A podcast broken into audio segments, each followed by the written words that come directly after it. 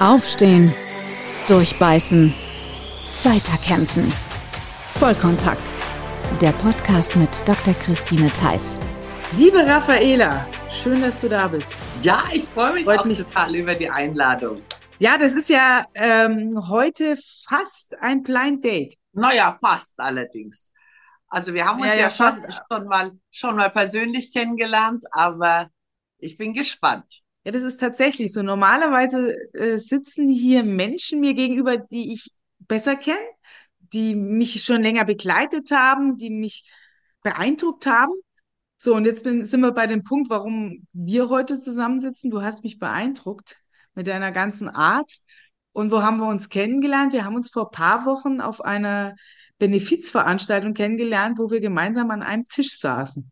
Genau, und ich hatte so großes Glück, neben dir zu sitzen, weil ich kannte natürlich ganz wenig Menschen und grundsätzlich bin ich ein neugieriger Mensch und fühle mich auch in unbekannten Terrain sehr wohl.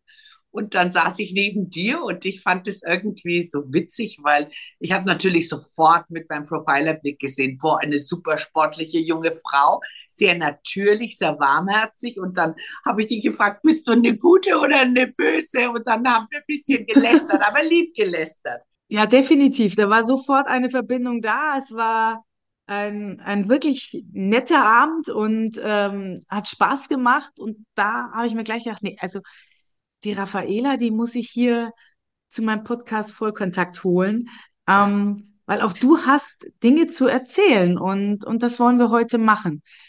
Am meisten interessiert mich, wie du es geschafft hast, ähm, wieder aufzustehen. Und du hast was erlebt, was einfach ganz viele Menschen erlebt haben. Deine Beziehung, deine Ehe ist gescheitert. Aus dieser Ehe sind drei Kinder entstanden oder in dieser Ehe und ähm, das mittlerweile drei erwachsene Kinder. Du bist eine sehr glückliche Mama und du hast es aber damals nach der Scheidung geschafft, dich wieder komplett aufzurappeln. Und ich würde gerne mit dir über dieses Aufrappeln sprechen. Ah ja, also gerne. Es ist natürlich schon eine Zeit lang her, dass ich äh, meinen. Mann verlassen habe. Das ist jetzt bald 19 Jahre her. Aber es war ja keine Spontanaktion. Also wenn man feststellt, dass im Leben etwas anders läuft, als man sich das vorgestellt hat, dann schaut man etwas zu. Und ich bin jetzt niemand, der etwas übers Knie bricht. Ich habe mir da so gedacht, okay, wie entwickelt sich das alles? Und habe mich dann manchmal so ein bisschen rausgenommen und wie so eine kleine Schubenfliege an der Wand beobachtet. Raffaela, bist du das noch? Spielst du jetzt eine Rolle? Bist du bei dir? Und äh, dann habe ich irgendwie gedacht, hm, ich, ich werde dunkler. Begleitet wurde natürlich die ganze Geschichte von dem äh, nahenden Tod meiner Mutter, die da über viele Jahre schwer krank war. Und äh, die habe ich dann auch letztendlich in den Tod begleitet. Und ich glaube, man kann mit nicht so viel lernen für das Leben wie mit dem Tod. Weil irgendwann habe ich festgestellt, äh, man lebt so in den Tag hinein. Und ich glaube, mit 32 war das, da habe ich gerade ein sehr interessantes Buch gelesen. Und du kennst es, du liest etwas und plötzlich macht es bei dir Klick. Also zum einen bist du nicht der Erste, der diesen Gedanken hat. Das tröstet ja schon sehr. Und zum zweiten habe ich den Gedanken dann aufgenommen und mir gedacht, oh, jeder Tag, den du gelebt hast, der ist weg auf der Liste deiner Tage. Ich weiß nicht, ob so junge Menschen wie du noch diese Abreißkalender kennen. Weißt du, 365 Tage im Jahr und dann zack. Und dann bist du plötzlich schon gerade, eigentlich stand hier immer einer. da siehst du, der ist schon abgerissen von letztem Jahr. Weißt du, und da habe ich gedacht, jeder Tag ist weg. Das ist wie eine Eieruhr, die abläuft. Und der ist unwiderruflich weg. Und äh, man freut sich immer auf irgendwelche Dinge, die vielleicht in fernerer Zukunft liegen, aber der jetzige Moment ist schwierig. Und da ist mir irgendwie klar geworden, dass man bewusster leben muss. Und als ich dann meine Mutter begleitete, also sie lebt ja nicht in meiner Stadt, aber ich bin dann zu ihr zurückgekehrt und war dann fünf Tage auch in diesem Sterbeprozess dabei. Dann habe ich mir gedacht, na ja, okay, meine Mutter ist äh, sehr bitter gestorben. Ist natürlich die Kriegsgeneration, die wahnsinnig viel mitgemacht hat. Ich weiß nicht, deine Eltern sind wahrscheinlich jünger, weil du jünger bist und mein Vater war auch auch äh, 59, als ich gezeugt wurde. Ja, also man sagt ja, je älter die Väter, umso intelligenter die Kinder. Also war das eine Generation, die wirklich viel mitgemacht hat. Und man muss einen Menschen immer vor dem Hintergrund seiner Vergangenheit sehen. Und als dann meine Mutter starb und ich merkte, sie lässt so schlecht los, dachte ich mir, nee, also so will ich mal nie abtreten. Und da habe ich angefangen, so ein bisschen übers Leben nachzudenken und über den Tod nachzudenken, beziehungsweise ich fing schon vorher an, darüber nachzudenken, weil ich ein sehr reflektierter Mensch bin, möchte ich mal behaupten. Aber dann wurde es mir so klar durch den Tod. Ja, und dann habe ich mir gedacht, da muss ich was ändern. Und dann hast du was geändert? Dann habe ich was geändert, war ja. Für dich, war für dich die Option gewesen, auch zu reparieren und zu flicken oder war für dich klar, nee, eigentlich will ich in dieser Beziehung gar nicht mehr bleiben, da verleugne ich mich, ich muss raus? Du weißt du, äh, es gibt ja so ganz schwerwiegende Gründe, warum man jemanden verlässt. Äh, die hatte ich wahrscheinlich gar nicht gehabt. Ich habe eher an mir eine Veränderung stattgefunden, äh, festgestellt und äh, ich bin jemand, der wirklich repariert, wahrscheinlich noch aus der alten Generation heraus. Aber wenn du einen Partner hast, der das eigentlich gar nicht versteht, was mit dir passiert, ja, da habe ich einfach gemerkt, der hat mich nicht jetzt verstanden, der hat mich wahrscheinlich nie verstanden. Und dann habe ich wieder mal die Perspektive zur Stubenfliege gewechselt und habe dann so Ehepaare beobachtet, mach das mal beim Autofahren, die so stumm, neben, stumm nebeneinander sitzen. Ich mir, oh Gott, so lebendig begraben. Und wenn so ein Schweigen einkehrt, also okay, ich rede viel, aber ich kann auch schweigen, aber wenn so eine Sprachlosigkeit da ist, wo man dem anderen gar nichts mehr sagen möchte, äh, dann nicht, dass du denkst, ich habe hier links wilde Zuckungen. Mein Hund, der spielt ja die ganze Zeit mit mir und knabbert am Arm, ja. Also nicht, dass du dir Sorgen machst, die Frau, die ist aber nee, Alles gut. ja, und dann habe ich irgendwie gedacht, nee, also so, hm, ich hatte irgendwie nie Streitkultur kennengelernt. Heute würde ich sagen, es ist ganz wichtig, dass man sich streiten kann. Ich bin ein totaler Harmonieaffe, ja. Und schluck dann lieber oder äh, verzichte auf etwas, bevor es jetzt irgendwie Streit gibt. Und nachdem ich nie gestritten habe, habe ich immer versucht, so ein bisschen so, so auf lustige Art und Weise was zu sagen. Da wurde gelacht, aber nichts kapiert, ja. Also man neigt ja dann immer so, wenn man ein bisschen ein, ein äh, fröhlicherer Mensch ist, das so ein bisschen so en passant zu sagen. Ich hätte einfach sagen müssen, so und so sehe ich das. So, also es war nichts zu kitten, weil ich wahrscheinlich zu lange gewartet hatte. Mhm. Und wenn man zu lange wartet, dann hat man auch keine Kraft mehr zu sagen, ich kitte jetzt. Ja, aber dann habe ich gedacht, ist wie es ist. Und äh, dann habe ich mir gedacht, naja gut, ich habe ja dann schon 27 Jahre quasi äh, mit meinem Mann verbracht und hatten auch tolle Zeiten und, und äh, ja, aber dann irgendwie, ich hatte keine Energie mehr. Und dann habe ich mir gedacht, wenn nicht jetzt, wann dann? Und, und, und ich habe dir ja gerade gesagt, beobachte mal Paare, die noch zusammen sind, die sich aber nichts mehr zu sagen haben.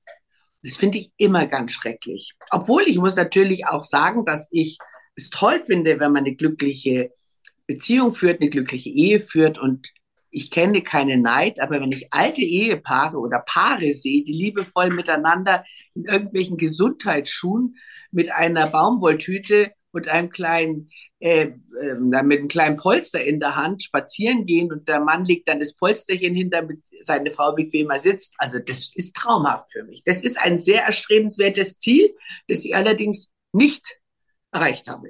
Wie ging es für dich weiter? Du ähm, hast dann damals gesagt, ich beende es hier und du warst ja dann erstmal mit nichts dagestanden. Und wie hast du dich da rausgeholt? Ähm, was, was hattest du ursprünglich gelernt gehabt? Worauf hättest du aufbauen können oder wonach hast du gegriffen? Ich weiß ja schon, dass du ganz viel gemacht hast, aber die Zuhörer wissen es noch nicht. Ja, also ist natürlich so, man muss auch äh, an mein Alter denken. Also ich bin jetzt 63 Jahre alt komme aus einer sehr klassisch konservativen Familie, absolutes Bildungsbürgertum. Bei uns wurde Kultur groß geschrieben. Jedes Kind muss ein Instrument lernen. Also wir hatten wahnsinnig viele Bücher. Über Architektur wurde gesprochen. Also ich habe eine sehr gute Schulausbildung genießen können.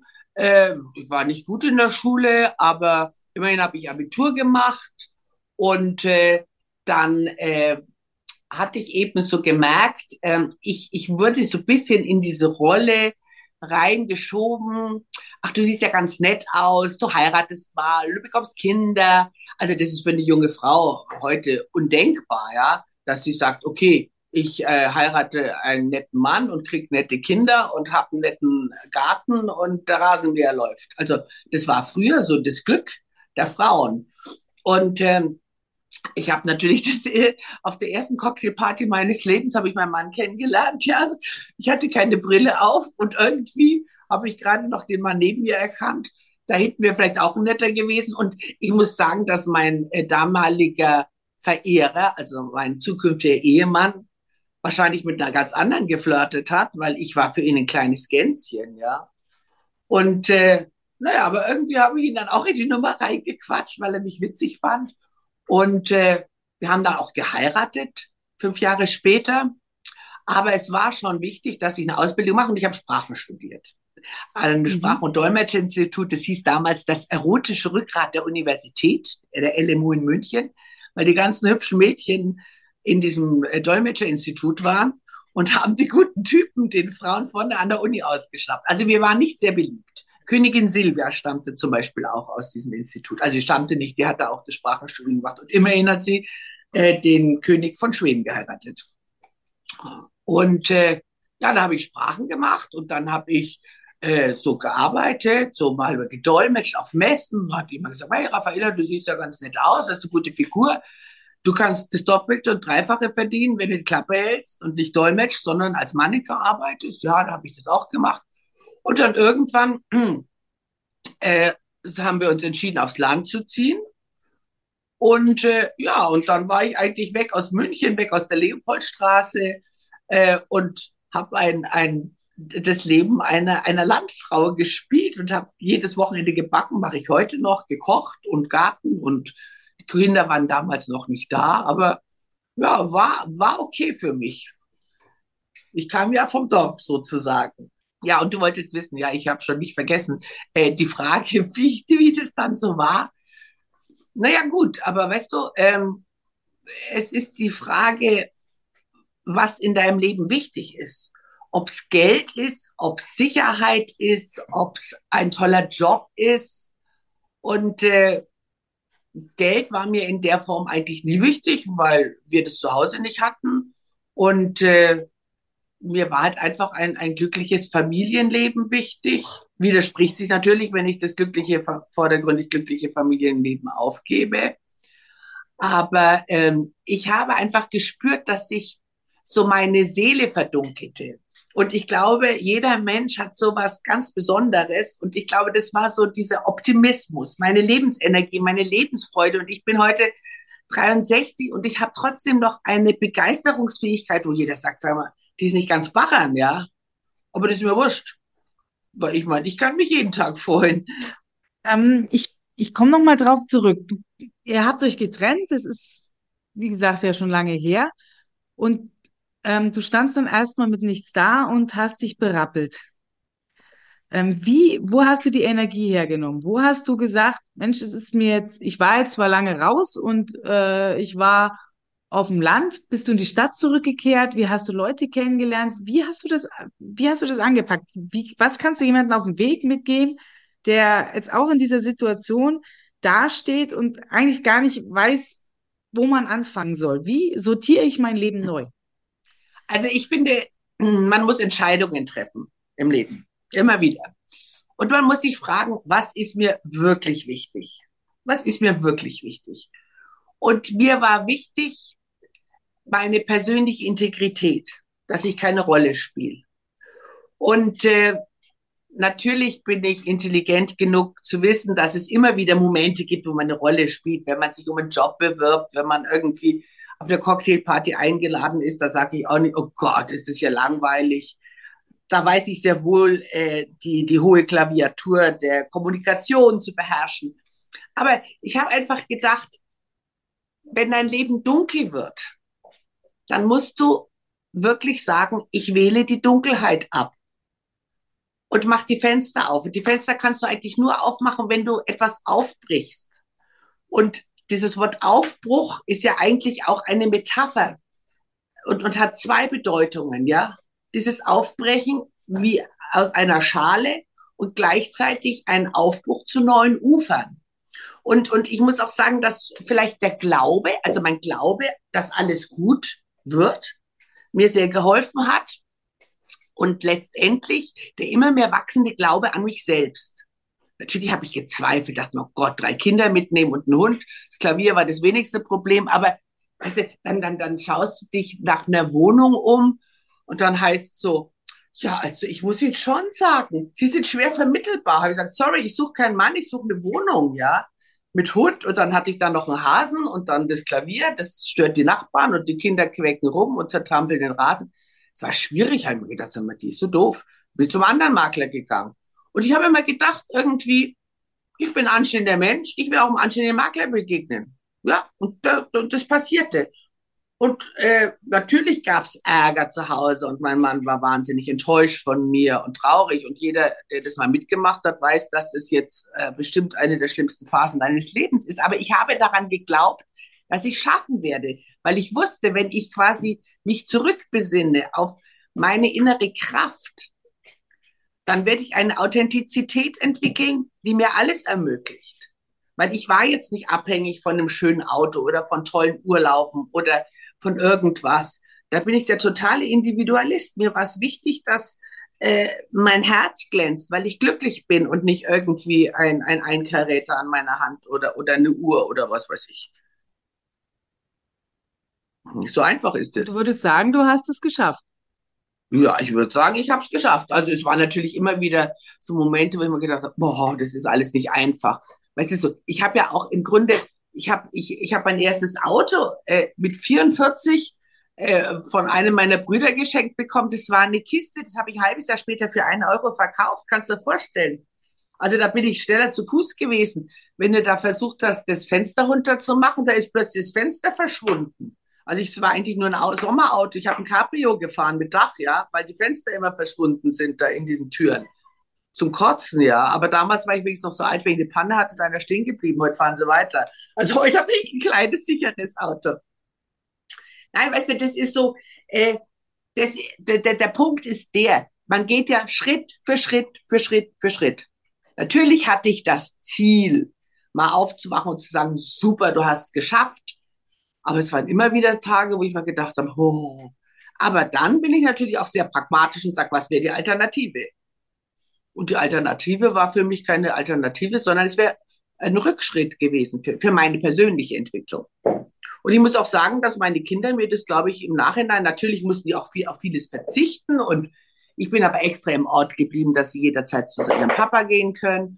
Und äh, ich habe auch nach wie vor mit meinem Ex-Mann also eine, eine gute Beziehung. Also ich besuche ihn oft und äh, wir sehen uns, haben zusammen Weihnachten verbracht. Also es war nicht einfach, aber und verstehen wird das sowieso nie, aber äh, es war der einzige richtige Weg. Und heute ist es ja auch keine Schande mehr, ja, dass man sagt, du, ähm, ich bin zum Beispiel auch wirklich, Christine, davon überzeugt, dass die Ehen unserer Vorfahren nicht glücklicher waren. Bestimmt nicht. Aber die hatten andere Sorgen. Die Frauen, die hatten keine Chance, alleine irgendwie äh, durchzukommen. Die hatten keinen Job, die waren halt voll so auf Richtung Frau und Ehe und schön zu Hause bleiben und Klappe halten und so. Also geht natürlich auch ein bisschen Romantik verloren für die Jungfrauen. Also die, die wissen, die müssen da arbeiten und Kinder und Mann und alles. Du hast gerade einen Punkt erwähnt, den ich auch immer wieder sage. Ich glaube, das ist einer der wichtigsten überhaupt. Gehe Schritt für Schritt.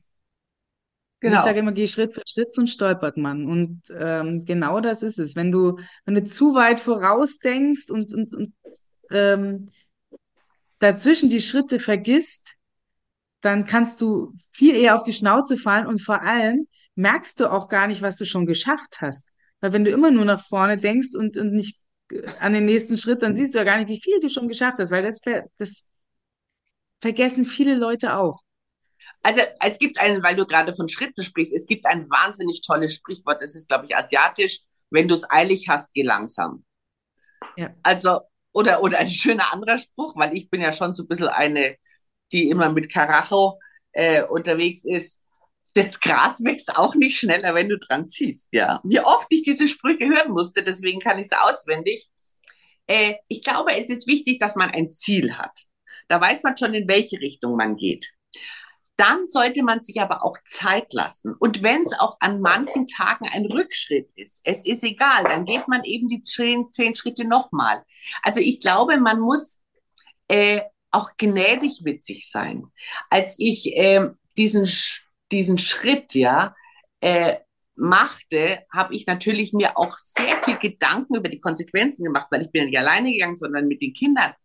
Und dann habe ich irgendwie äh, mir überlegt, ich muss irgendwas in mir quasi bauen, was äh, erstens keiner sieht, so wie so ein kleiner Schutzbunker, äh, in den ich mich immer wieder zurückziehen kann, um auch diesen Frieden zu finden. Und stell dir mal vor, du baust dir so ähm, in deiner Fantasie vier Säulen. Also die Säulen tragen dich, die Säulen tragen äh, das Fundament deines Hauses und sie tragen auch dich. Und eine Säule habe ich mit einem V gekennzeichnet, die nächste mit einem L, die dritte mit einem V und die vierte mit einem L. Das ist natürlich die große Frage. Was heißt VL, VL? Das erste V heißt Vertrauen. Das mhm. zweite V, äh, L, also das erste V Vertrauen. Der zweite Buchstabe, ein L, heißt lieben. Der dritte ist V, verzeihen. Und die vierte Säule trägt das L. Also Vertrauen, lieben, verzeihen und loslassen. Und dieses Loslassen ist wahnsinnig wichtig. Und das Vertrauen ist das Vertrauen in andere, aber hauptsächlich in sich. Du kannst anderen Menschen nur vertrauen, wenn du dir selbst vertraust. Das Lieben ist das Gleiche. Du kannst andere Menschen nur lieben, wenn du dich selbst liebst. Das Verzeihen, wie kann ich anderen Menschen verzeihen, wenn ich mit mir nicht verzeihend umgehe? Und das Loslassen ist meines Erachtens eine der schwierigsten Übungen, aber wenn man das zu lernen beginnt, ich möchte nicht behaupten, dass ich es beherrsche, dann schafft das eine Leichtigkeit in deinem Leben, das dich wirklich fast beflügelt, dass du über dem Gras schwebst, an dem du dich ziehen solltest. Kannst du das nachvollziehen, Christine? Dann nimmst du ja doch die Abkürzung.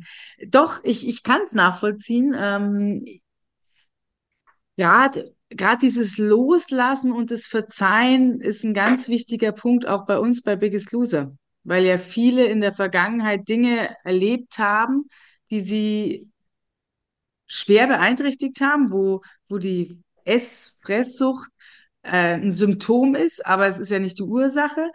Und da gemeinsam den Weg zu finden, zu sagen, es ist passiert, das ist nicht schön, aber du musst jetzt loslassen und vielleicht kannst du sogar verzeihen damit du dieses Leben hinter dir lässt und nach vorne blicken kannst.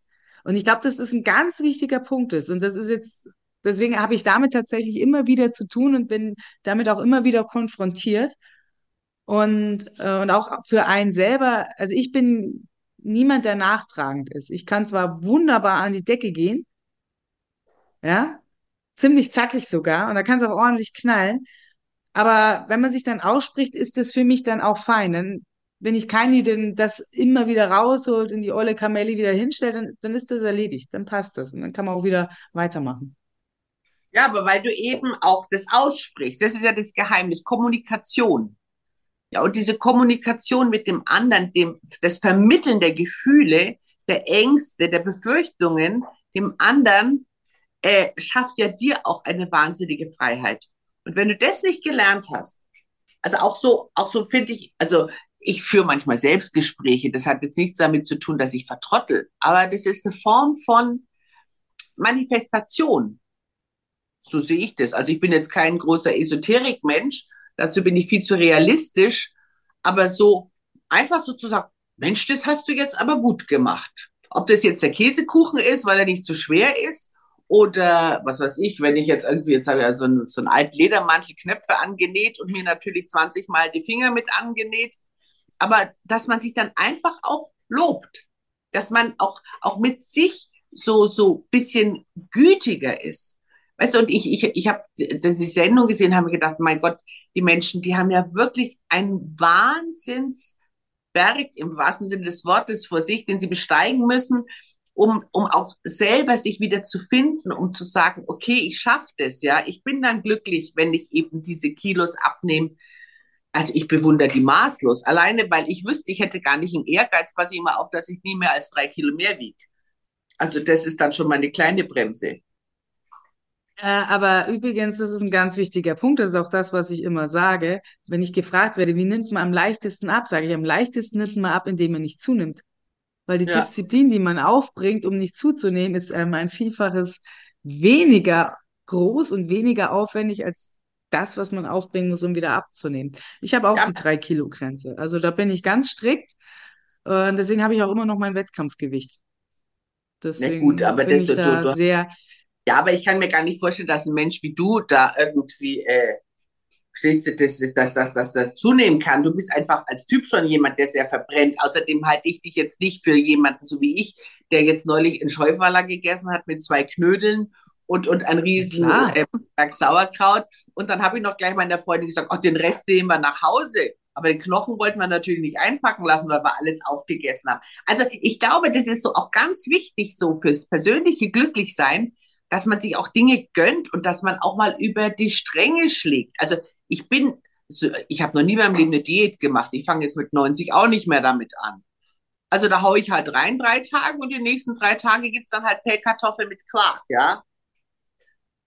Also da bin ich sehr So macht man das. So macht man das. Ich wechsle mal das Thema, weil du hast zu mir einen Satz gesagt, den ich ganz, ganz toll fand. Und den habe ich mir aufgeschrieben, damit ich ihn auf gar keinen Fall vergesse.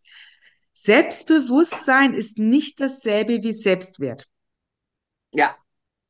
Ich also verstehe, was du meinst. Erklär es trotzdem nochmal. Und das ist nämlich wirklich, ähm, es ist mir nie so bewusst geworden, aber als du es ausgesprochen hast, habe ich mir gedacht, ja, genau so ist es und die Leute verwechseln das ganz oft. Also das ist so, das ist auch so eine, eine Lebenserfahrung, die ich gemacht habe. Ich habe ja dann äh, sehr, sehr viele unterschiedliche Dinge gemacht, weil ich musste jetzt erstmal wissen, was kannst du, äh, was will man von dir, äh, dann, äh, also das, also dieses Vertrauen, also ich was zuzutrauen, ja. Ich meine, als Model hätte ich für Rucksäcke modeln können, ja, weil ich, wenn ich mit 20 model und dann mit 55 anfange, sagen die ja, Mädel, wir brauchen jemanden, der einen Rucksack hält. Äh, dann als, als Dolmetscherin hätte ich auch nicht mehr anfangen können. Und dachte, oh Gott, oh Gott, was kannst du denn? Und dann habe ich äh, mir gedacht, okay, ich habe sehr viel, ich habe ja dann auch Fernsehen gemacht und dann hatte meine eigene Talkshow und habe die unterschiedlichsten Menschen kennengelernt. Und ich war schon immer eine sehr gute Beobachterin. Also es ist schön, wenn man es von sich selber sagt, aber ich, ich, ich sehe halt manche Dinge, die andere Menschen nicht sehen. Und da ist mir immer aufgefallen, dass Menschen, die unheimlich selbstbewusst auftreten und da denkt man jeder, boah, Wahnsinn, das ist ja ein Mensch, der hat das ja mit Suppenlöffeln gefressen. Und dann, wenn man sagt, ach, Sie haben aber ein wunderschönes Kleid an, sofort, ach, das ist ganz alt. Ja, dachte ich mal, hm, ich bin nämlich genauso. Wenn mir jemand sagt, das Kleid ist schön, ach, das ist ja, was weiß ich, äh, von der Freundin geerbt. Blödsinn. Und da habe ich gemerkt, dass die Menschen ganz schlecht Komplimente annehmen können. Es hat nämlich was mit dem Selbstwert zu tun. Selbstbewusstsein kannst du haben, wenn es von außen kommt, sprich, du bist erfolgreich, du verdienst viel Geld, du hast eine machtvolle Position, das ist, du kriegst Komplimente, das macht dich selbstbewusst. Das ist die Wirkung nach außen. Aber wie ist das Selbstwertgefühl? Was bin ich mir wert? Das ist was ganz anderes. Und das bekommt man entweder in der Kindheit, ja, auf das immer runterzuschmeißen. Mein Hund ist zum Beispiel selbst sehr selbstbewusst. Über sein Selbstwertgefühl habe ich noch keine Gedanken gemacht. Äh, das bekommst du in der Kindheit, dieses Selbstwertgefühl. Aber das musst du dir immer wieder selbst geben. Ich bin es mir wert. Ich bin es mir wert, jetzt zum Beispiel den Raum zu verlassen, weil ich die Situation unangenehm finde. Ich bin es mir wert, dieser Person, die jetzt gerade vielleicht eine etwas leicht anzügliche Bemerkung gemacht hat, zu sagen, Entschuldigung, ich weiß nicht, was Sie veranlasst, mir so etwas zu sagen. Das hat was mit Selbstwert zu tun. Das hat eigentlich äh, man könnte auch sagen, der Mut, man selbst zu sein. Und äh, das kann man, bin ich der Meinung, weil ich ja auch eben Coaching in Richtung ähm, Ausstrahlung und Wirkung gebe, teilweise lernen. Teilweise. Also ich habe mich neulich mit jemandem äh, gestritten, weil ich gesagt habe, man kann auch so ein bisschen Ausstrahlung lernen. Und die Person meinte, nein, Charisma kann man nicht lernen. Sag ich, also Charisma ist eine extreme Ausstrahlung. Es gibt extrem charismatische Menschen. Zum Beispiel Leonard Bernstein war ein wahnsinnig charismatischer Mann. Der wäre aber auch charismatisch gewesen, wenn er nicht so ein irrsinnig toller Dirigent gewesen wäre. Vom Typ her. Der hatte aber auch überhaupt kein Selbstwertgefühl. Der war total verloren als Mensch. Schau dir doch mal Robbie Williams an. Da denkt man, Milliarden von Menschen oder Millionen von Menschen jubeln den zu, fallen tot um vor lauter Freude und er zweifelt nur an sich.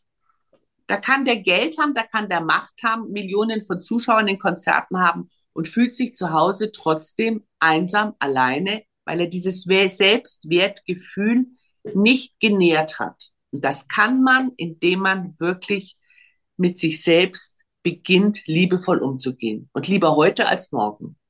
Auch kleine Schritte wieder.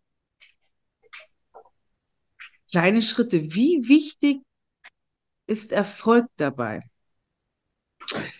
Ja. Und ich meine jetzt nicht Erfolg im Sinne von viel Geld oder viel ähm, Lust oder was weiß ich, sondern ich meine Erfolg, und darauf will ich gerade hinaus, ähm, Du hast gesagt, Selbstwertgefühl bekommt man am besten in der Kindheit, weil dann ist es das stabilste Fundament an Selbstwert. Und ich persönlich bin der Meinung, über Erfolg, die du dir selber machst, Erfolgserlebnisse sozusagen, schaffst du auch Selbstwertgefühl. Und ähm, ich glaube, dass das auch ein Problem ist, was wir uns heutzutage den Kindern antun, dass wir ihnen gar nicht die Chance geben, Selbstwertgefühl aufzubauen, weil wir ihnen viel zu viel abnehmen. Aber zum Beispiel, das, und der, damit bleiben die Erfolgserlebnisse aus. Also dass ich selbst dass was geschafft habe. Äh, entschuldige, dass ich da so ein bisschen dazwischen grätsche. Also mhm. zum Beispiel auch so dieser Leistungsdruck in der Schule, ja, wenn du überlegst, die kleinen Wurzel, die müssen dann mit in der dritten Klasse schauen, dass sie einen guten Schnitt machen, lernen zu Hause mit Papa, mit Mama, mit der Oma, äh, HSU und wer ist der größte Planet und der Erde am nächsten, was sie wahrscheinlich im Leben nicht mehr brauchen werden, es sei denn, sie werden Astronaut. Und dann schreiben die trotzdem eine vier. Und da sind die schon so auf Leistung getrimmt, dass es eine drei sein muss, am besten Fall eine zwei, weil dann kriegst du den Schnitt, den du brauchst, um in eine weitergehende Schule zu kommen. Und das das, das frisst am Selbstwert des Gefühls des Kindes. Und da meine ich einfach, dann muss man als Eltern das auffangen und sagen, weißt du was? Ich glaube, die Lehrerin hat es gar nicht kapiert, dass du so viel weißt. Du hast nämlich auf die Frage ganz falsch geantwortet. Und die Lehrerin wusste das wahrscheinlich selber nicht. Und die weißt du die ganz kleine Antwort. Verstehst du, du kannst Kinder äh, extrem motivieren und Kinder brauchen Motivation. Ich bin so immer entsetzt, was die Kinder alles machen müssen. Die müssen Ballett machen, die müssen Tennis machen, die müssen Golf machen, die müssen das machen. Die haben kaum noch die Möglichkeit, Kind zu sein und zu spielen. Und ich glaube, dieses Entschleunigen, dass man sagt, einen Tag machen wir gar nichts oder gehen wir auch nicht ins Schwimmbad, da gehen wir vielleicht höchstens ein bisschen in den Garten und setzen uns hin und legen uns auf eine, was weiß ich, so eine Hängematte und schauen, ob wir da oben, habe ich jetzt neulich mit meinem Enkel gemacht, weil mein, mein alter Hund, den muss ich einschläfern lassen, natürlich schrecklich für so ein Kind. Jetzt ist plötzlich die alte Mogli nicht mehr da, ja. Und das ist die erste Konfrontation mit, mit dem ähm, Tod. Und dann, ja, Oma, und was ist denn jetzt mit der Mogli? Ich sage, er ist im Hundehimmel. Ja, wo ist denn der Hundehimmel? Und haben wir uns in so eine Wippe da gelegt, in so, so ein Big Fat Dings da, wie das heißt, da so eine Hängeschaukel da zwischen zwei Bäumen. Und dann habe ich gesagt, weißt du was, wir gucken jetzt so lang auf den Himmel, bis du das Gesicht von der Mogli siehst, in Form von Wolken. Wir haben eine Stunde geguckt, bis wir die Mogli gefunden haben, mit viel Fantasie. Und das war so entschleunigend für das Kind, ja. Und ich habe so richtig gemerkt, ich habe mich so mit ihm beschäftigt, obwohl wir nichts gemacht haben. Und ich glaube, das hat auch das, dieses Vertrauen, dass das Leben in irgendeiner Form weitergeht, hat aber in dem Moment auch was mit seinem Selbstwertgefühl gemacht, weil ich ihn wahrgenommen habe in seinen Gedanken, was passiert eigentlich mit dem toten Hund. Verstehst und mit ganz vielen Dingen kann man das Selbstwertgefühl eines Menschen stärken, ob das jetzt bei Kindern ist oder auch man selber kann zum Beispiel sein Selbstwertgefühl stärken, indem ich sage, ich gönne mir das jetzt. Ja, ich bin es mir wert. Ich bin zum Beispiel jemand, wenn ich jetzt irgendwie was, was Neues mir kaufe, dann hänge ich das immer an den Schrank. Das würde ich jetzt nie gleich äh, in den Schrank hängen. Also ich lege das dann vielleicht sogar noch auf mein Bett und schaue es an. Denk mal, ah, wann habe ich die Gelegenheit, das anzuziehen? Denk mal, okay, in vier Wochen. Und dann sage ich mir, warum eigentlich in vier Wochen? Warum mache ich mir nicht die Freude und ziehe das morgen Nachmittag an? Und wenn es nur eine Stunde für mich allein auf dem Sofa ist. Das ist auch eine Form, sich selbst zu verwöhnen. Aber ich gebe mir in dem Moment, obwohl mich keiner sieht, dieses Gefühl, du machst dich für dich selber schön und damit beschäftige ich mich mit meinem Gefühl, mich wohlzufühlen. Es gibt tausend Möglichkeiten, das Selbstwertgefühl zu steigern. Und wenn man sich auch nur paar Tulpen kauft, das verstehst du vielleicht nicht, dass du sagst, was hat es mit Selbstwert zu tun? Aber ich habe Putztag gehabt, ich habe drei Stunden geputzt, gebügelt, so, und jetzt gehe ich einkaufen und da bringe ich mir ein paar kleine Tulpen mit von der Kasse. Stell mir die Tulpen hin und denk mir, toll, Raffaela, du hast dir heute Blumen geschenkt. Das sind so, weißt du, so kleine, das sind wie so kleine Pflegeserien, die du mit dir machst. Und das, das schafft eine irrsinnige Lebensfreude. Du, ich kann mich freuen, wenn ich ein Brot aufschneide. Da denkt jeder, sag mal, was macht denn die mit Brot? Was, dann, dann rieche ich dran, dann, dann schaue ich, ob das nach, nach, nach irgendwelchen Gewürzen riecht. Das ist alles auch Selbstwert. Weißt du, Selbstwert ist jetzt nicht, dass ich mir na Wunder was äh, Gutes tun muss, um zu sagen, boah, bin ich mir viel wert. Es sind die kleinen Dinge, die kleinen Schritte. Sind wir wieder. Diese kleinen Ameisen, tausend Millionen kleine Ameisen machen einen riesengroßen Ameisenhügel. Und, und diese kleinen Ameisen, die kannst du dir ständig eigentlich selbst verschaffen. Du bist nicht nur Moderatorin, sondern du bist auch Coach für Selbstoptimierung. Was habe ich darunter zu verstehen? Was vermittelst du den Leuten? Ja, Selbstoptimierung. Wer ja. kommt da? Also Selbstoptimierung ist natürlich ein sehr hehres Ziel, weil in dem Wort optimieren ist Optimus der Beste drin. Also ich glaube, wenn man sagt, ich bin der Beste, dann bist du der allerletzte, weil ich finde, es ist, das Leben ist Bewegung und dein Lebensweg ist auch Bewegung. Und in dem Moment, wo du stehen bleibst, gehst du zurück. Also Selbstoptimierung äh, ist vielleicht, so würde ich jetzt meine Art zu coachen nicht nennen, sondern ich mache Coaching für Ausstrahlung und Wirkung. Das mhm. ist Beispielsweise habe ich einen jungen Mann, der hat ein schweres Leben gehabt und äh, ist ein sehr hübscher Kerl und der lächelt nie. Da sage ich, du, entschuldige, warum lächelst du mich nicht an? Ja, ich habe keinen Grund zu lächeln. Da sage ich, ja, dann jetzt, jetzt befehle ich dir zu lächeln. Und dann lächelt er total verkrampft und dann sage ich, warum lächelst du nicht? Sagt er, ich glaube, ich habe keine schönen Zähne.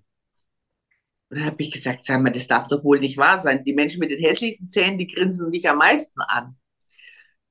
Der hat, irgendjemand hat ihm mal gesagt, du hast einen Hau in den Zähnen und dann lächelt er nicht. Und da sage ich, weißt du, dass dieses Lächeln so wichtig ist, um zu kommunizieren. Weißt du, man, viele Menschen sprechen über die Augen, manche sprechen über die Hände, manche über die Zähne. Und dann habe ich gesagt, komm mal mit vor den Spiegel. Dann hat er sich Spiegel angeguckt, natürlich wieder mit verschlossenen Lippen. Habe ich gesagt, lächel dich mal an. Er sagte, es gibt keinen Grund, mich anzulächeln. Verstehst du, das ist dann was die Geschichte dahinter. Und dann habe ich gesagt, und jetzt üben wir mal das Lächeln. Und dann fing er an, darüber zu lächeln, weil ich arbeite ja dann wie mit dem kleinen Kind, komm, jetzt lächeln mal schön die Tante Raffaela an. Und dann hat er das gemacht und plötzlich hat er auch gelernt, zu lächeln. Und dann hat er mich angerufen, hat einen Vorstellungstermin, hat Schiss, äh, ja, was er anziehen soll, sage ich dann, komm mit deinen Kommunionanzügen. Dann habe ich gesagt, nee, das geht nicht, das geht nicht. Ich habe gesagt, am besten eine coole Jeans, ein weißes Hemd ist immer schön.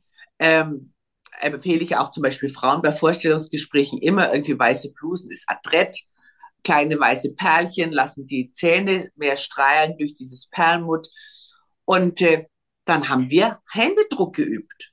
Der ist, glaube ich, 40 Mal durch meine Tür gegangen, bis der mir die Hand anständig gegeben hat. Ich habe gesagt, du entweder du sagst, ich bin Waschlappenverkäufer und drückst mir gleich einen nassen Waschlappen in die Hand, dass deine Hand ist. Aber du willst dich für einen Job bewerben. Beim zweiten Mal hat er mir so die Hand gedrückt, dass mir der Hypothalamus durchs Ohr rausgeflogen ist. Habe ich gesagt, du darfst doch nie meine Hand zerquetschen. Sag doch einfach mal anständig Grüß Gott. Dann hat er es gekonnt. Dann haben wir also ausgesucht, was er anziehen soll. Er hat gelächelt. So, und er hat natürlich einen Job bekommen. Also das war jetzt bestimmt nicht da meine drei Stunden Coaching-Arbeit. Aber ich habe ihm das Gefühl gegeben, es ist eine Freude, wenn er den Raum betritt, wenn er einen anlächelt, wenn die Augen strahlen. Und er ist einfach mit einem anderen Selbstwertgefühl in diesen Job gegangen, um sich zu bewerben. Äh, ich habe ich hab zum Beispiel Menschen, die sind Überflieger, Top-Manager und die können einen nicht angucken. Dann sag ich, du arbeitest du im letzten Leben für ein CIA. Ja, warum? Sag ich, du, du guckst immer irgendwie, als ob da hinten jemand sitzt. Fühlst du dich verfolgt? Nein, gar nicht. Sag ich, schau mir in die Augen, Kleines. Weißt du, lauter so Kleinigkeiten. Dieses Gefühl, gemobbt zu werden, ja, äh, höre ich ganz häufig. Ich habe das Gefühl, mich mag keiner. Dann stelle ich die Frage, wen magst du denn? Hm, schwierige Frage. Würdest du dich mögen, wenn du dir selbst begegnen würdest? Ich meine, ich, ich weiß, ich arbeite sehr unkonventionell. Ich habe auch keinen Katalog, nach dem ich arbeite. Ich schaue mir den Menschen an, ich schaue mir seine Haltung an, ich schaue mir an ähm, den Gang, den finde ich sehr wichtig. Und, und dann frage ich ihn oder sie, wo meintest du, könnte man ein bisschen arbeiten? Und dann kommen die natürlich so erstmal von ganz weit draußen und dann würschelt man sich bis zum Kern durch. Und ich merke auch, wenn jemand nicht sprechen möchte oder wenn jemand weint, dann ist es auch okay. Und äh, ich habe das Gefühl, die kommen gerne. Ich mache es natürlich auch ein bisschen witzig und ein bisschen äh, unkonventionell. Dann gibt's in der Adventszeit gibt's einen kleinen Adventskranz, der hier Kerze an ist und ein paar Plätzchen und einen Tee. Und im Sommer gibt's dann vielleicht draußen auf dem Balkon ein Eiskaffee. Also das ist dann schon immer ein bisschen mit selbstgebackenem Kuchen. Also man soll sich ja wohlfühlen. So läuft es. So läuft es. Und was gibt dir das persönlich? Weil mir, mir ich merke, du machst es mit einer Leidenschaft. Und ähm, Ziehst du auch aus jedem Klienten, der zu dir kommt, auch für dich persönlich was? Macht dich das auch stärker? Ja, natürlich. Also zum einen muss ich sagen, ähm, wenn ich was mache, dann mache ich es immer leidenschaftlich. Da muss ich meine Mutter zitieren, die immer gesagt hat, du Raffaela, egal was du machst, mach's gerne, dann geht's dir von der Hand. Du, und das stimmt, wenn ich bügel, dann bügel ich gerne, weil ich das Gefühl habe, ich kann die Falten aus meinem Leben wegbügeln. Da sagt jeder, sag mal, spinnst du? Machst, machst eine Bügelwerkstatt äh, auf, ja? Ja, ja, auch nicht schlecht. Immer schön im Warmen, duftende Wäsche. Also ich bin leidenschaftlich, weil ich finde, ich brenne für Dinge. Ich, ich finde es auch so toll, wenn ich merke, es ist jemand glücklich. Ich habe ja auch viel im Verkauf gearbeitet, weißt du? Dann kamen Frauen rein, äh, ja, also ich möchte eine Jeans und dann habe ich ihnen eine Jeans verkauft, dann stehen die vorm Spiegel und dann sagen sie, ich muss meinen Ansatz färben lassen, sage ich, ja, aber jetzt geht's jetzt mal um ihren Popo, ja, der ist ja wirklich fantastisch in der Jeans. Dann merkst du dann so Unsicherheit, ja, ich müsste meinen Ansatz, sie sollte sich eine Jeans kaufen und nicht bei mir einen Friseurtermin ausmachen, um den Ansatz zu färben. Also diese Unsicherheiten der Menschen versuche ich zu nehmen. Und da bin ich wirklich ausgesprochen leidenschaftlich. Und es gibt mir sehr viel Freude, wenn ich sehe, ich habe da mit einem Menschen einen Raum betreten, den er lange hat brach liegen lassen. Du kennst deine Kellerräume. Oh, das ist dann so ein Zimmerchen, da tut man alles rein, bevor man es zum Bauhof bringt. Ach, vielleicht brauchen wir es doch noch mal. Ach nee, jetzt ist es durch, jetzt schmeißen wir es weg. Und die Menschen gehen immer ganz schnell an dem Raum vorbei. Und das Gleiche ist auch so, ich sag mal, das ist so ein kleines Seelenkämmerchen. Äh, zum Beispiel so Liebeskummer, zack rein, dann, ach nee, äh, hm, nein, also das müsste ich eigentlich angehen, eine blöde Untersuchung beim Arzt, zack rein. Und dann sage ich, also, ich bin Kummer gewöhnt, ich würde gerne mal mit Ihnen in Ihr Sehenkämmerchen rein. Ah nein, das machen wir das nächste Mal. Ach, jetzt sind wir schon dabei, jetzt stehen wir schon davor, das stieg ja schon raus, jetzt komm. Und dann gehen die da mit mir rein, haben sie nicht auch Mut. Du, du würdest auch deinen, deinen, deinen Keller, äh, mit dem du dein Gerümpel rumstehen hast, lieber mit einer Freundin entsorgen, die sagt, hey, pass auf, ich fahre noch nachher mit dir zum Bauhof, ja. Zu zweit geht's einfach besser. Und nachdem ich sehr unerschrocken bin und immer ein bisschen frech und unkonventionell, passen sie natürlich auch auf, was ich sage, weil ich frage ja dann auch nach. Und äh, dann lerne ich einfach was. Es macht mich glücklich, weil der Mensch auch sehr äh, befreit geht. Also es ist immer so, dass ich dann auch so zwei, drei Tage später eine Nachricht bekomme oder mal einen Blumenstrauß bekomme. Es geht mir so gut. Ich bin gefragt worden, was war, weil ich bin gelöster. Und äh, es lehrt mich auch zum Beispiel so Dinge, wo ich manchmal denke, ich bin darüber erhaben. Also es gibt ja immer so Menschen, die dich so ansprechen, die sympathisch sind. Es hat nichts mit Attraktivität zu tun. Aber es gibt so Menschen, da merke ich so richtig so ein bisschen, da ist da, da also das, das denke ich nicht, das spüre ich, dann bin ich ein bisschen so zurückhaltender. Und dann denke ich mir, jetzt bin ich da ein Profi und bin zurückhaltend ich muss den Menschen die Wärme entgegenbringen, weil die braucht ja hundertmal mehr als jeder andere, der zugänglicher ist. Und dann gebe ich mir so selber einen Ruck, ja, da erziehe ich mich auch so ein bisschen, dass ich sage, dieser Mensch braucht jetzt ganz besonders diese Wärme und deine Aufmerksamkeit und deine Hilfe. Und das, das lehrt mich auch wirklich vieles. Du wirkst mit dir total im Reinen. Oh, Kannst so du das unterschreiben oder würdest du sagen, wow, ich bin eine verdammt gute Schauspielerin? Nee, nee, nee, Schauspielerin bin ich überhaupt nicht. Also ich bin viel zu ehrlich, um eine Schauspielerin zu sein. Ich könnte auch nie Schauspielerin sein, weil ich müsste dann was vortragen, was man mir vorgeschrieben hat und ich bin ein absoluter Improvisateur, ja. Improvisator? Naja, machen wir es französisch und vorhin Improvisateur.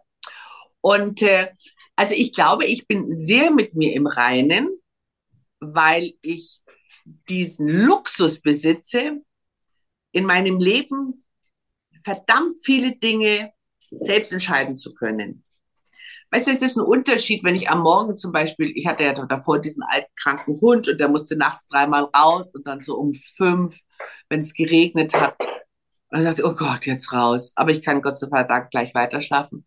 Da habe ich mir gedacht, nee, Raffaela, es gibt andere Menschen, die sitzen jetzt schon zwei Stunden im Krankenhaus und äh, betreuen die Patienten auf der Intensivstation. Zack, sofort habe ich Glück, dass ich nur mit dem Hund raus muss. Und dann bin ich so glücklich, dass, wie, wie, prädist also wie privilegiert ich bin, äh, wieder in mein Bettchen zu kriechen und schlafe sofort weiter.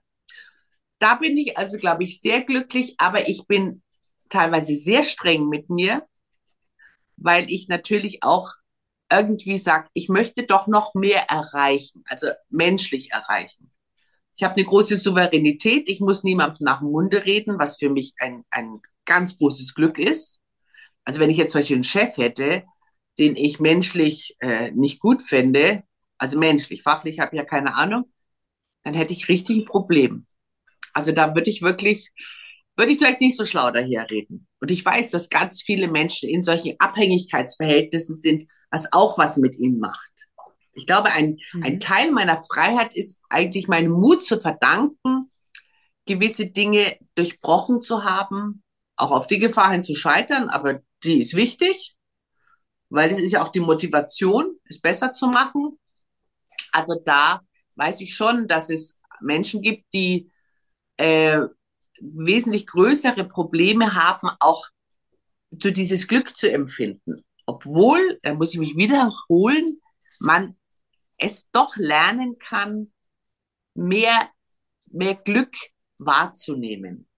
Das kann man lernen, hundertprozentig. Das ist ein schönes Schlusswort. Die Zeit ist verflogen. Du glaubst es kaum. du hast mich ja noch gar nichts gefragt. Ich bin noch gar nicht dazu gekommen, aber die Zeit ist wirklich schon rum. Aber es ist wahnsinnig viel rumgekommen. Und ähm, bevor wir enden, möchte ich noch auf meine zwei Fragen, die ich immer stelle, kommen. Und zwar, dein Lucky Punch und dein Knockout in deinem Leben? Kannst du aussuchen, okay. was du anfängst? Natürlich fange ich mit dem Negativen an und höre mit dem Positiven auf. Wir wollen doch positiv das Gespräch beenden. Vollkontakt. Knockout. Also es gibt bestimmt einige Tiefpunkte in meinem Leben und, und, und natürlich äh, wesentlich mehr Höhepunkte, aber die konnte ich mir natürlich nur wesentlich mehr genießen weil ich davor die Tiefpunkte hatte.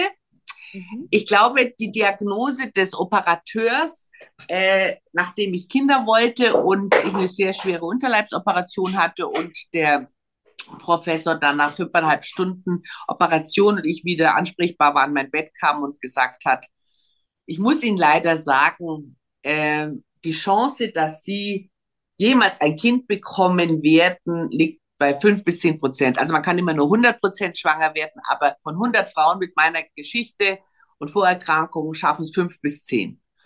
Das hat mich vor allem gerade nach diesem Damoklesschwert, ich wusste, ich muss mich operieren lassen und das war eine sehr schmerzhafte Operation auch danach, dachte ich, oh Gott, oh Gott. So, und dann habe ich mir gedacht, wir hatten davor ein altes Haus gekauft und alles renovieren, dachte ich, oh Gott, drei Kinderzimmer und Sterne. Dann habe ich mir gedacht, okay, ich kann schreien und jammern und mich bemitleiden, es ist, wie es ist. Dann ist es eben so, fünf bis zehn Prozent. Ich könnte auch das Glück haben, genau bei den fünf bis zehn Frauen zu sein. Und sechs Monate später bei der nächsten Kontrolluntersuchung, ob was nachgewachsen war, sagt er, na Moment, Sie sind schwanger. Und dann wussten wir, wie es geht und dann haben wir zweimal hinterhergelegt und heute habe ich drei erwachsene Kinder. Vollkontakt. Lucky Punch. Also das war dann der Höhepunkt und das war so witzig, weil, weil dieser traurigste Moment in meinem Leben, wo du wirklich, wo, wenn ich nicht gelegen hätte, wäre ich umgekippt, ja. Und, und dann kam eben diese Nachricht von der Schwangerschaft und da habe ich mir gedacht, ich hätte mir meine Kinder niemals so zu schätzen gewusst, wenn ich nicht vorher diese Diagnose gehabt hätte. Also glaube ich, dass dieses Glück der Kinder äh, potenziert war durch dieses Unglück dieser Nachricht. Also im, im Grunde denke ich, man soll die Hoffnung nie aufgeben. Man braucht bloß wirklich ein ganz klar definiertes Ziel. Und dann läuft es auch. Und wenn es nicht gerade läuft, dann läuft es halt krumm, aber immerhin, es läuft. Liebe Raffaela, vielen, vielen lieben Dank für diese, für dieses Gespräch, für die Einblicke, die du uns gegeben hast und für die Energie, die durchs Mikrofon hüpft. Na, dann ist gut. Ja, da bewundere ich dich zum Beispiel. Diesen Ehrgeiz, den du hast, der ist mir total fremd. Ich habe, aber ich sag mir immer, ich habe vielleicht die Inselbegabung, eben das nicht so zu besitzen. Ich, be ich bewundere jeden Sportler, ja, auch deine anderen Gäste. Wahnsinn, ich bewundere sie. Aber ich denke mir, okay, super, dass sie das machen. Du machst dein Ding, ich mach mein Ding und ich gönne euch euren Erfolg, euer Glück und ich wünsche allen, die jetzt immer ganz treu deine Podcasts hören, dass sie ganz viel mitnehmen, dass sie auch irgendwie das Gefühl haben, sie hören es nicht nur, sie verstehen es nicht nur, sie spürt. Und es geht im Leben immer nur darum, dass dein Herz berührt wird. Und nicht durch irgendeine kitschige Romanverfilmung, sondern durch das ganz normale, kalte, manchmal brutale Leben, aber im Grunde ein tolles Leben, für das wir alle dankbar sein können.